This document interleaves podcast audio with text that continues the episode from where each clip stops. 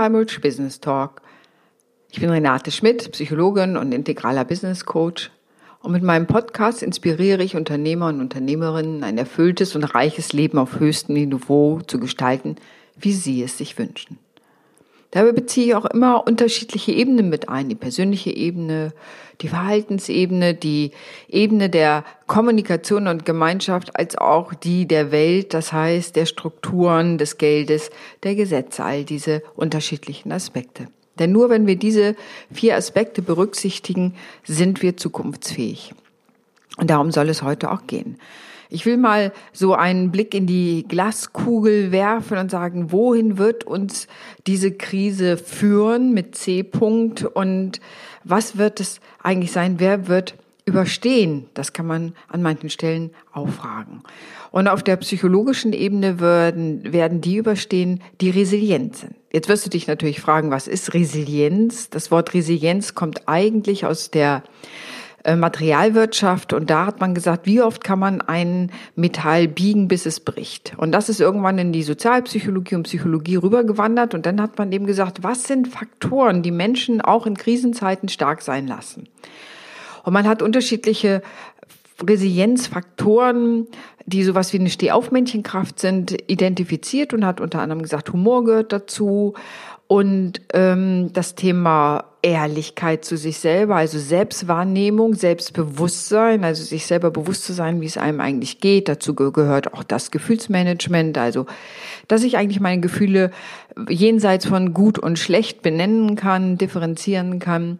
Und ein ganz wichtiger Faktor dabei ist die sogenannte Selbstwirksamkeitserfahrung. Das ist jetzt ein äh, ziemlich komplexes Wort. Was es im Grunde bedeutet, dass ein Mensch das Vertrauen in sich hat, trotz Krisen, trotz schwieriger Situationen, Möglichkeiten finden zu können, mit der Situation umzugehen. Nicht mehr und nicht weniger ist es. Und gerade jetzt ist genau dieser Resilienzfaktor Selbstwirksamkeitserfahrung absolut wichtig.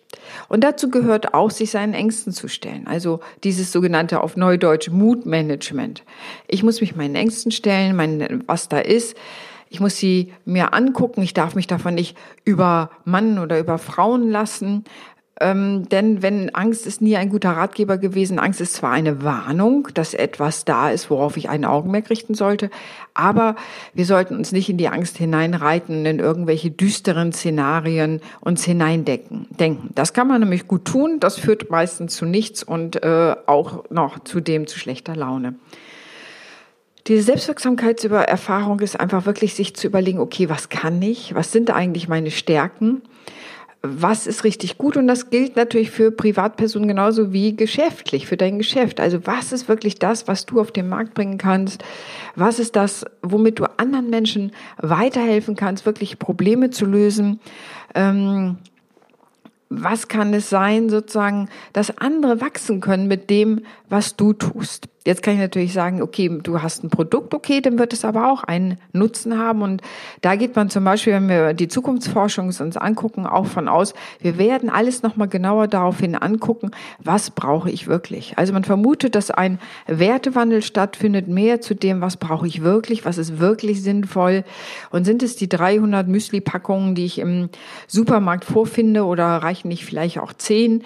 Ähm, all diese ganzen Sachen, also das ist natürlich nur ein ganz einfaches Beispiel, aber es ist deutlich komplexer. Man vermutet, dass diese Frage, was ist wirklich nötig, mehr gestellt werden wird, also vielleicht auch ein anderes Verbraucherbewusstsein sich entwickelt.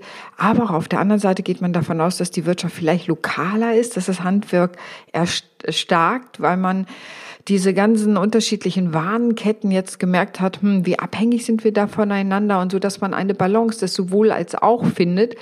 Natürlich die Weltwirtschaft wieder aufblühen zu lassen und andererseits auch lokale Wirtschaft zu stärken, um zu gucken, okay, wie können wir auch eine gewisse Unabhängigkeit bewahren von der Gesamtlage.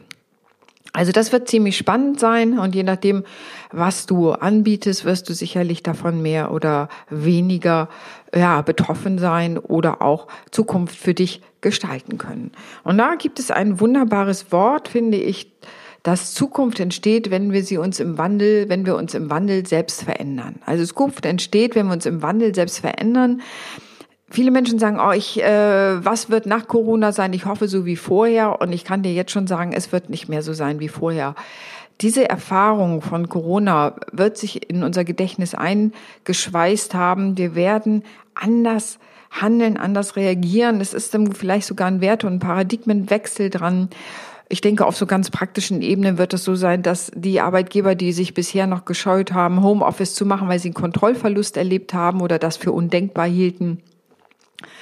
das lässt sich nicht mehr total zurückschrauben, wenn auch in Teilen, wo man überprüfen muss, wo ist es sinnvoll und wo nicht. Aber nichtsdestotrotz äh, werden da schon allein Veränderungen sein, was sich wieder auf die Lebensqualität auswirkt, vielleicht auch auf den Verkehr auf, auswirkt, weil viel weniger Leute jeden Tag äh, im Stau stehen, um zur Arbeit zu kommen. Das wiederum ist dann weniger CO2-Ausstoß. Wir wissen nicht, was allein diese kleine Maßnahme bedeuten kann. Vielleicht wird es weniger Businessflieger sein, dass man für eine zweistündige Konferenz mal eben nach Frankfurt fliegt, sondern einfach sagt, okay, das kann ich auch über die entsprechenden Medien selber vom Büro aus machen. Natürlich ist echt echt und menschlicher Kontakt ist menschlicher Kontakt. Das merken wir ja auch, wie sehr wir das vielleicht auch vermissen zu unseren Liebsten, die irgendwo vielleicht auf der Welt sitzen und wohnen ähm, und äh, wo wir nicht hingehen können und so weiter. Wir merken auch, wie wichtig uns menschlicher Kontakt ist. Also, das ist eine Kleinigkeit, wo ich denken würde, das kann sich und wird sich auch verändern.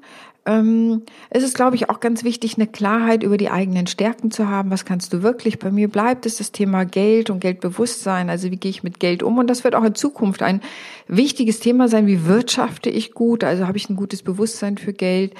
Ähm, wie baue ich mein Unternehmen auf, dass es erfolgreich ist? Wie kann ich psychologische Hürden abbauen? Wie kann ich Chancen nutzen? Und letztendlich ist Chancen nutzen auch ein Resilienzfaktor. Also etwas, was dazugehört zu dieser Widerstandskraft selbst in herausfordernden Zeiten im Grunde Chancen sehen und nutzen. Und da geht es bei vielen Unternehmerinnen gerade, die ich betreue, auch drum, sich selber nochmal zu reorganisieren, zu gucken, welche Chancen sind da, welchen Mehrwert werden sie bringen. Es wird auch einige geben, die vielleicht nicht mehr am Markt sein werden, weil man denkt, das ist vielleicht doch eine Dienstleistung, die so in der Form nicht mehr gebraucht wird. Andere werden vielleicht erstarken. Das wird sich in nächster Zeit wirklich zeigen. Wichtig ist eben immer wieder zu gucken, diesen Hoffnungsraum aufzubauen. Und der Hoffnungsraum ist definitiv der Gegenentwurf zur Angst, der Hoffnungsraum, wie kann es werden, was möchte ich, und sich in diesen Hoffnungsraum hin selbst zu entwerfen. Das klingt jetzt vielleicht etwas abstrakt für dich, aber nichtsdestotrotz ist es sozusagen der Hoffnungsraum gleichzeitig ein Möglichkeitsraum. Also, wohin möchtest du dich entwickeln? Was möchtest du machen? Welchen Mehrwert möchtest du bringen? Und es gibt einige, die nochmal ganz neu denken, wenn ich sozusagen nochmal neu anfangen könnte, was würde ich dann tun? Und auch diese Fragen sind sehr gut, weil sie nämlich einen kreativen Raum eröffnen. Was passt wirklich zu den eigenen Werten, zu den eigenen Vorstellungen? Wie möchte ich wirklich leben? Und die klassischen Angebote werde in sechs Wochen äh, Millionär und so weiter, die sind ja auch im Internet deutlich zurückgegangen, weil viele Leute gemerkt haben, erstens, sie sind nicht in sechs Wochen zum Millionär geworden und zweitens, nicht viele wollen wirklich Millionär sein, weil sie nämlich gar nicht mit der Menge des Geldes etwas anfangen können. Das ist jedenfalls auch meine Erfahrung aus meinen Seminaren, wenn es um das Thema Geld geht, dass viele erstmal nur ihre Grundbedürfnisse befriedigt haben wollen und dann sind wir vielleicht bei 10.000 Euro, aber noch lange nicht bei einer Million. Also was mache ich mit dem Geld? Was möchte ich damit machen? Und allein die Vorstellung, eine Million zu haben, ist vielleicht eine schöne Idee und damit auch zu überlegen, okay, was mache ich denn damit? Also welchen Möglichkeitsraum ent entwickle ich mir damit? Und ich vermute mal, dass in Zukunft auch da ein Wertewandel stattfindet, dass die klassischen Statussymbole, teures Auto und so weiter und so weiter dass die in dieser Form wirklich an Wert verlieren. Das wäre jedenfalls eine Vermutung, die ich hätte, sondern in Zeiten, wo wir Carsharing machen und so weiter, äh, dass einfach andere Ideen sozusagen von Ressourcennutzung im Raum stehen. Aber das nur ein kleiner Gedanke am Rande. Es ging ja um Resilienz so und diese Selbstwirksamkeit. Und viele erleben gerade relativ wenig Selbstwirksamkeit. Sie schwanken ein, einher zwischen, ich habe mich jetzt zu Hause organisiert in der neuen Situation, äh, ich versuche mein Unternehmen weiter aufrechtzuerhalten oder ich versuche Gelder zu beantragen, die ja gerade beantragbar sind. Und auch da kommt für mich zum Beispiel auch die Ethik des Handelns rein. Brauchst du das Geld wirklich, dass du jetzt da beantragen kannst oder kannst du auch aus eigener Kraft etwas schaffen? Ja, ich denke, der eine oder andere nutzt die Gelegenheit auch nochmal so Geld zu bekommen, was auf einer Ebene völlig in Ordnung ist und auf einer anderen Ebene, wenn ich das volkswirtschaftlich betrachte, vielleicht auch nicht. Also da eher zu überlegen, was kann ich aus eigener Kraft tun, was kann ich da selber machen.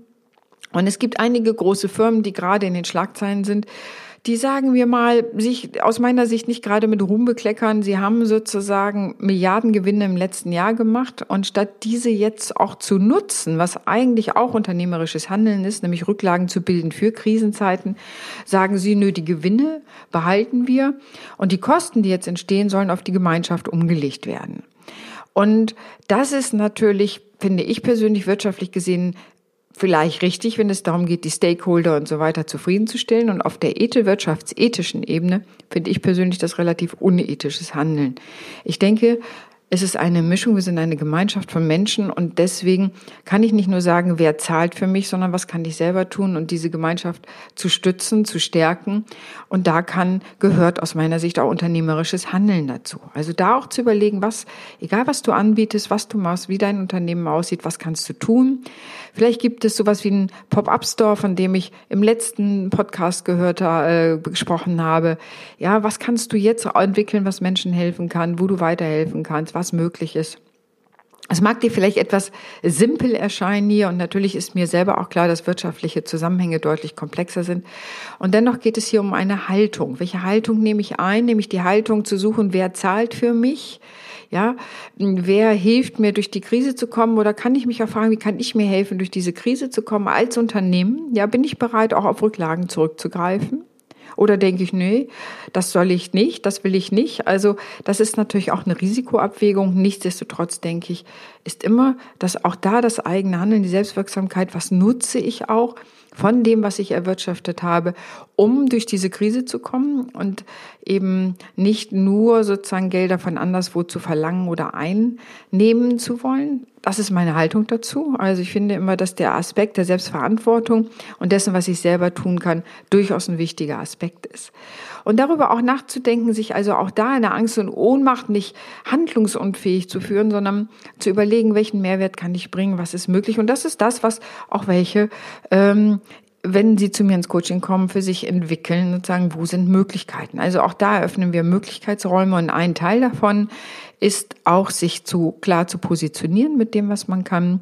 Ja, so habe ich im Freundeskreis einen Recovery Coach, der für Essgestörten hilft. Das ist klar und definitiv die Romy Herbie hat ASC Falls ihr da die Website suchen wollt, ja, das ist eine klare Positionierung. Das wird ein Thema sein. Da brauchen viele Menschen Hilfen. Gerade je größer der Druck steigt, desto mehr wird dieses Thema natürlich auch auftauchen und sie kann da Menschen wirklich gut weiterhelfen.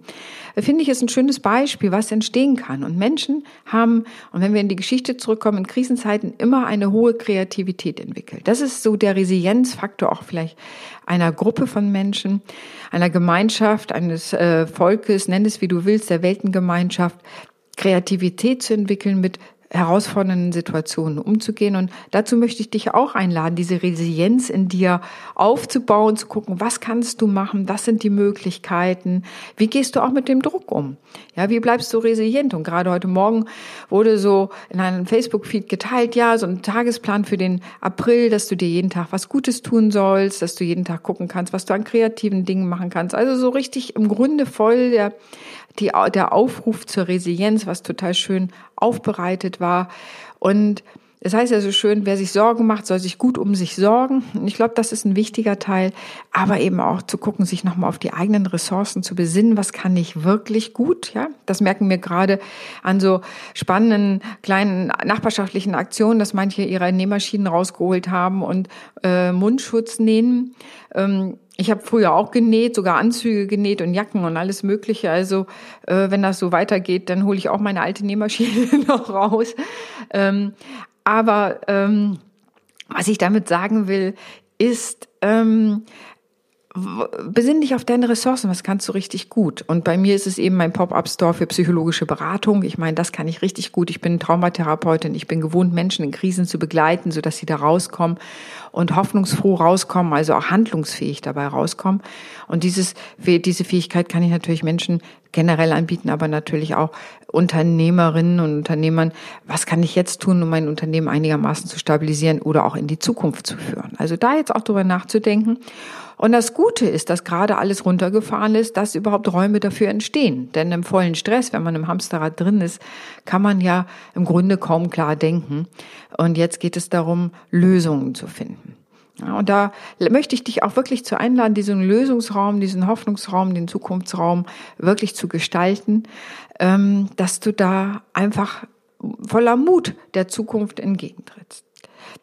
Du weißt ja auch, dass ich ähm, eine Ausbildung habe, eine schamanische Ausbildung habe. Und da gibt es ganz spannend, da gibt es so eine Reise, die nennt sich die sogenannte Zerstückelungsreise. Das ist sowas wie so eine Art Initiationsreise. Das, da will ich jetzt nicht weiter drauf eingehen. Aber das Spannende ist sozusagen, dass diese Zerstückelungsreise so ist, man wird völlig auseinandergenommen um dann neu zusammengesetzt zu werden und dann als neu gestalteter sozusagen in die Welt rausgehen können und damit mit anderen Fähigkeiten ausgestattet. Und das ist, was wir auf der psychologischen Ebene gerade durchlaufen, eine Art innere Zerstückelung. Vieles, was gegolten hat, gilt nicht mehr. Jedenfalls vorübergehend nicht mehr. Wir werden zu dem vorher nicht mehr zurückkehren können. Das ist wie immer. Man kann nicht zweimal in den gleichen Fluss steigen. Ja, weil er sich schon verändert hat. Selbst wenn wir am gleichen Punkt am Ufer stehen, von daher ist die Frage, wie gehst du durch diese Zerstückelung, durch, die, durch diese Neuorganisation? Letztendlich schüttelt diese Krise an den Grundfesten unseres Selbstverständnisses von vielen Dingen. Und ich bin sehr gespannt, wie sich das privat und wirtschaftlich auswirken wird, welche Selbstverständlichkeiten in Zukunft anders sein wird, welcher Wertewandel eingeläutet wird, wie wir damit umgehen ähm, ob wir anfangen, jede Grünfläche in unserer Stadt, wie ich das von Chicago mal gehört habe, jede Grünfläche äh, zu begrünen und zu bepflanzen und eben auch als Nutzungsraum, als Nutzraum zu bewirtschaften. Also ob sowas wie Urban Gardening mehr en vogue wird. Ich habe keine Ahnung, zu was es alles führen wird, ob Nachbarschaft sich nochmal verändern wird, Nachbarschaft sich mehr bilden. Ich habe das Glück, in einer guten Nachbarschaft zu leben, die sich gegenseitig unterstützt. Wir haben einen Platz bei uns in der Nähe, den wir den Platz ohne Namen nennen. Und da finden immer wieder auch Treffen statt. Im Frühjahr normalerweise haben wir unsere Fahrräder zusammen Frühjahrs- und äh, fit gemacht. Wir haben Vogelhäuschen gebaut. Wir haben den Handtuchtag gefeiert. Also ganz unter dem Winter gucken wir drei Nüsse für Aschenbödel gemeinsam an. Also so zu Weihnachten. Also so, es ist eine ganz spannende Nachbarschaft, die daraus entsteht, die sich gegenseitig auch unterstützt und im Blick hat. Also sehr spannend auch da. Also ich bin so an der Stelle, bin ich ja auch eher jemand, der in die Zukunft guckt und guckt, was ist möglich. Und ich denke immer über Möglichkeiten nach. Also immer Möglichkeitsräume zu eröffnen. Und aus meiner Erfahrung und natürlich auch aus meiner Lebenserfahrung raus sind meistens mehr Möglichkeitsräume da, als man vorher denkt. Denn wenn man Angst hat, sieht man nur die Pfeiler, die Wände, die geschlossenen Türen, rennt sich den Kopf sozusagen an der Wand blutig, weil man immer da durch will und kommt irgendwie nicht weiter aber die Möglichkeitsräume zu entwickeln und sich selbst zu vertrauen und zu gucken, okay, was kann ich denn wirklich und worin bin ich wirklich gut? Und da sind wir wieder beim Teil Positionierung. Da wird es die Tage einen Positionierungsworkshop geben, den ich mit einem Freund zusammen anbiete. Also auch da einfach immer in Möglichkeiten denken. Das ist ein Teil von Resilienz. Und ich will dir eins sagen, manche sagen, ja, du bist immer so positiv drauf. Das nervt ja schon fast. Und das kann ich verstehen. Ähm, es ist ja auch so, ich bin nicht immer nur positiv drauf. Ich habe auch mal einen Moment, wo ich denke, boah, ja, äh, wo ich mir, ich will nicht sagen, die Decke über den Kopf ziehe, aber es mir wirklich richtig gemütlich mache. Ich neige denn dazu, mich ins Bett zurückzuziehen und Comics zu lesen. Das ist so meine Wohlfühlzone dann, wo ich mich dann regeneriere.